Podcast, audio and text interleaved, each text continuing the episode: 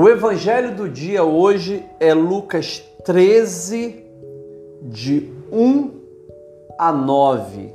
Lucas 13, de 1 a 9 é o evangelho do dia. Vamos ler?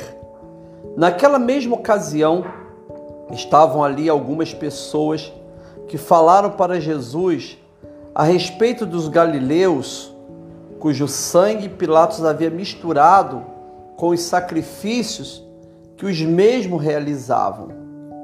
Então Jesus lhes disse: Vocês pensam que esses galileus eram mais pecadores do que todos os outros galileus por terem padecido essas coisas? Digo a vocês que não eram.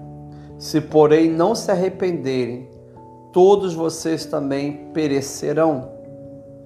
E quanto àqueles dezoito sobre os quais desabou a torre de Siloé e os matou, vocês pensam que eles eram mais culpados do que todos os outros moradores de Jerusalém?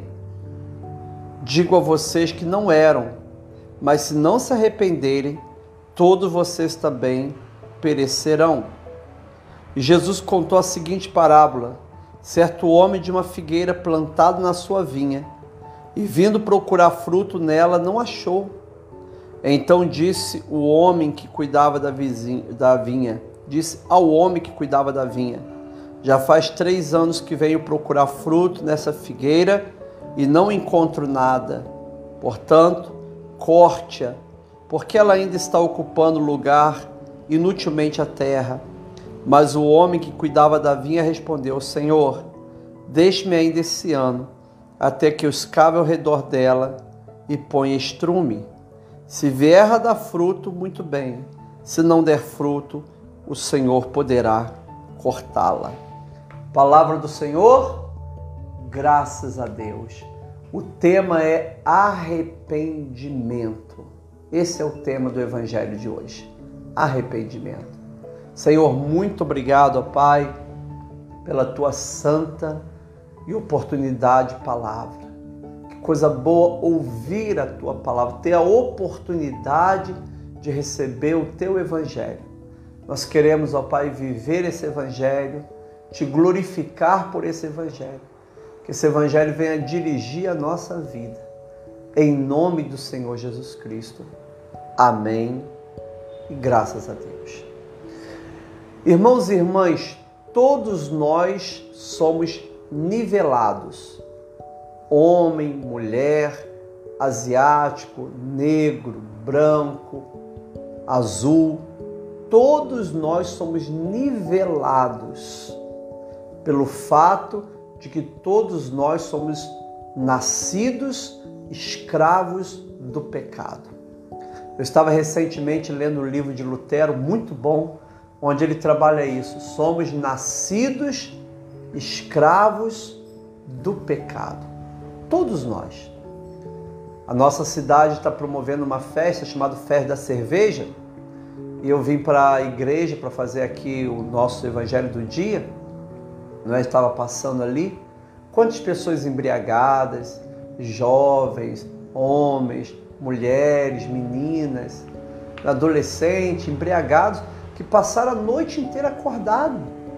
Seis horas da manhã, cinco e meia da manhã estão na rua ainda, não é? Eles são mais pecadores do que eu? Não todos nós nascemos escravos do pecado. Todos nós. Todo ser humano, ele é nivelado dessa forma, nascido escravo do pecado. Nenhum ser humano consegue salvação pelos seus méritos, porque todo ser humano é escravo do pecado. Se ele tem uma vida moral e justa, ele usa a sua vida moral e justa para não aceitar Jesus. Se ele tem uma vida desregrada, ele usa a vida desregrada para não aceitar Jesus. Mas tanto aquele que tem uma vida moral e justa e aquele que tem uma vida desregrada, todos são escravos do pecado.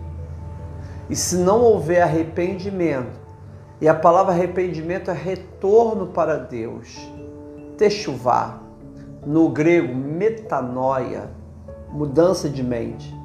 techuvá, retorno ao Senhor. Se não houver o retorno para Deus, todos nós pereceremos. Todos nós. E é o que o Evangelho diz hoje. O Evangelho começa dizendo: naquela mesma ocasião, estavam ali algumas pessoas que falaram para Jesus a respeito dos galileus, cujo sangue Pilatos havia misturado com os sacrifícios que os mesmos realizavam. Irmãos e irmãs, é tremendo quando você começa a estudar não é, o judaísmo da época de Cristo e a covardia que os romanos e Pilatos fizeram com os judeus e com os samaritanos. Não é? Ah, houve uma revolta em Séforis, uma, que na época era capital da Galiléia, depois passou a, a, a, a ser outra cidade, mas Séforis era a capital da Galiléia, e houve em Séforis né, grande revolta contra o Império Romano. E as pessoas foram massacradas e mortas. Galileus protestaram dentro do templo na hora do sacrifício, foram mortos e o seu sangue foi misturado com o sacrifício do templo. É incrível quando você vai ler o contexto histórico do Novo Testamento, a covardia que o Império Romano fazia. Eles pregavam a paz, né? a paz romana, pax romana. O que era pax romana? Era pax no derramamento de sangue e na crucificação. Jesus diz que, o Evangelho diz que as pessoas começaram a relatar para Jesus: Jesus, aconteceu isso, lembra? Olha que tristeza terrível. Talvez naquela mentalidade assim, esses galileus eram muito pecadores, porque Deus não deu livramento. Estavam dando sacrifício, mas Deus permitiu que eles fossem mortos. Deus não foi bom para eles, eles estavam em pecado. Então Jesus lhes disse: Vocês pensam que esses galileus eram mais pecadores do que todos os outros galileus por terem padecido essas coisas? Há uma mentalidade assim: aquele que está agora definhando por causa de um câncer, uma metástase, é mais pecador do que eu. Aquele agora que sofreu um acidente de carro é mais pecador do que eu. Aquele que agora está sofrendo com AIDS é mais pecador do que eu. Aquelas pessoas que estão lá na Ucrânia sofrendo são mais pecadores do que eu. Jesus fala: vocês pensam que esses galileus eram mais pecadores do que todos os outros galileus por terem padecido essas coisas? É quase uma lógica que o ser humano usa, querido. E Jesus fala: digo a vocês que não eram, se porém não se arrependerem, todos vocês também perecerão. Não pereceriam dessa forma de morte, mas pereceriam na eternidade, no inferno. Irmãos e irmãs, que coisa! Jesus usa um fato real, terreno, para mostrar um fato eterno, real, mas eterno. Eu preciso me arrepender dos meus pecados eu preciso falar, Senhor Jesus, Filho de Deus, tem de piedade de mim, pecador, senão eu também irei perecer. Eu também irei perecer. E não apenas perecer no templo, morto, com sangue misturado com o sangue dos sacrifícios, mas irei perecer eternamente. E aí o Senhor, o próprio Senhor Jesus agora uh, traz um outro fato, olha. Olha bem.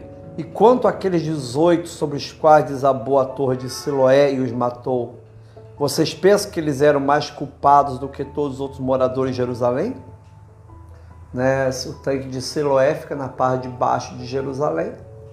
Ali está o tanque de Siloé, né? na parte de baixo de Jerusalém e ali tinha uma torre que desabou em cima de 18 judeus e que morreram. E as pessoas começavam a dizer: olha, eles eram mais culpados do que todos os outros moradores de Jerusalém.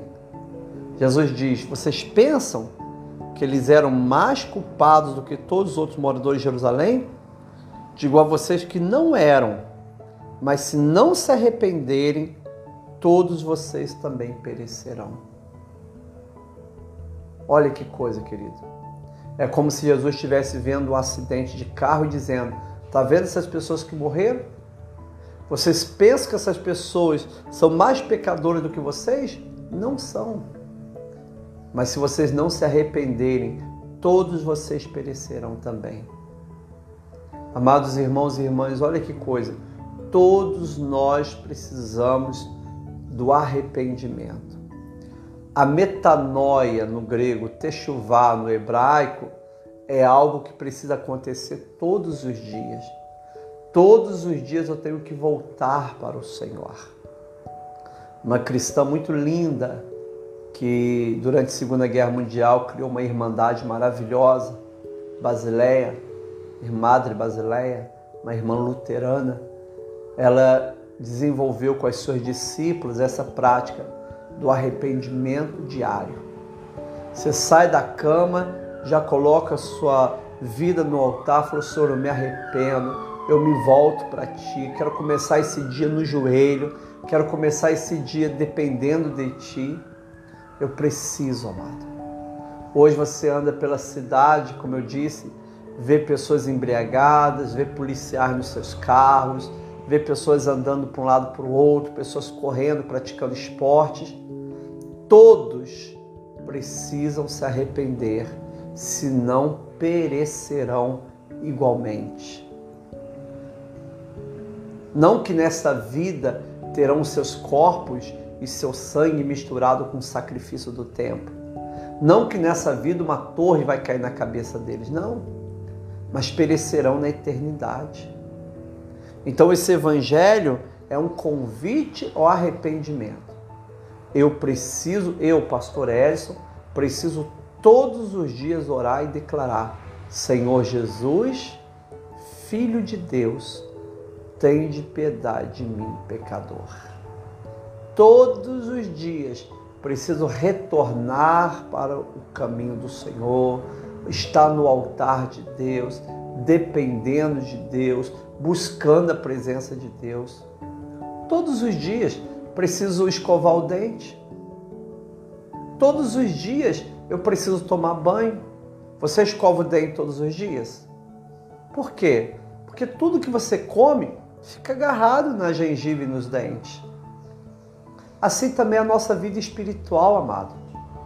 Se eu hoje tirei uma poeira desse vidro, amanhã essa poeira está aqui de novo. Enquanto existir mundo, Todos os dias eu tenho que tirar poeira desse vidro. Assim também é a nossa vida, querido. Enquanto estamos vivos, todos os dias precisamos passar pelo corredor do arrependimento. Todos os dias. Eu sou um pecador e necessito da graça do Senhor todos os dias. E aí o Senhor Jesus conta uma parábola muito interessante. Não é? No versículo 6, Jesus contou a seguinte parábola: Certo homem tinha uma figueira plantada na sua vinha. Olha aí, uma figueira plantada na sua vinha. É interessante que era uma vinha, plantação de uvas, e lá tinha uma figueira, ou seja, uma pé de figo. Pé de figo já estava errado, né? Estava no meio do, da vinha, não é? Certo homem tinha uma figueira plantada na vinha e vindo procurar fruto nela, não achou. Não, é? não achou fruto naquela figueira, não achou figo. Então disse o homem que cuidava da vinha: Já faz três anos que venho procurar fruto nessa figueira e não encontro nada. Portanto, corte-a porque ainda está ocupando inutilmente a terra. Mas o homem que cuidava da vinha respondeu: Senhor, deixa ainda esse ano, até que eu escabe ao redor dela e põe estrume. Se vier dar fruto, muito bem. Se não der fruto, o Senhor poderá cortá-la. Essa palavra, querido, fala da misericórdia do Senhor. O homem tem uma vinha, No meio da vinha tem uma figueira, ele, como é o dono da terra, vai lá buscar fruto e não acha. Chama o homem, diz: corta e sair. O homem diz assim: deixa mais um ano para eu tentar cuidar, botar estrume, tirar pedra. Vou tentar de novo. Agora, se essa figueira não produzir fruto, a gente corta. Amados irmãos e irmãs, duas verdades aqui. Primeiro, a misericórdia de Deus insiste com a nossa conversão. Talvez esse ano 2022 foi um ano que eu não dei fruto. E Deus está dizendo assim: olha, vamos cuidar dele de novo em 2023. Então Deus está sempre dando oportunidade. Essa é a primeira verdade. Agora, a segunda verdade é: se daqui um ano não der fruto, vamos cortar. Ou seja, chega um dia que termina a oportunidade. Vai chegar um dia que a porta será fechada, assim como a porta da arca. Vai chegar um dia que a porta da graça será encerrada. Amada pessoa tem oportunidade de salvação hoje, mas se ela morrer hoje, terminou a oportunidade. O, prazo encerrou. Você percebe isso? Deixe mais um ano que eu vou cuidar. Só que tem que é um prazo. Esse ano é um prazo. Se eu morrer hoje em pecado, não tem mais jeito, porque o prazo foi encerrado. Então esse evangelho precisa ser compartilhado com todas as pessoas, para que todas as pessoas tenham a oportunidade de se arrepender. Amado, ninguém entrará no céu sem arrependimento. Ninguém verá a face de Deus sem arrependimento. A solução para o ser humano é o arrependimento. Talvez eu vire para o pecador e diga: olha, Deus tem uma vida maravilhosa. É verdade. Deus tem uma vida abundante. É verdade.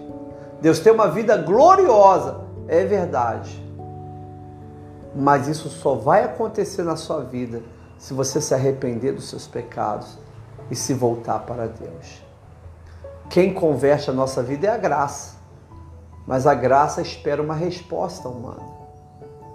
E a resposta humana é o arrependimento. E é engraçado que arrependimento não é nada que eu faço interiormente. Arrependimento significa retornar para Deus.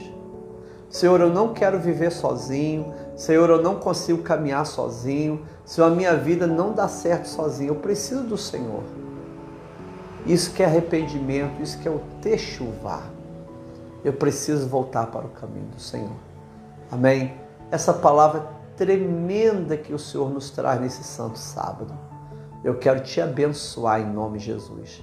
Palavra do Senhor, graças a Deus. Senhor, nós recebemos essa palavra no nosso espírito, Pai.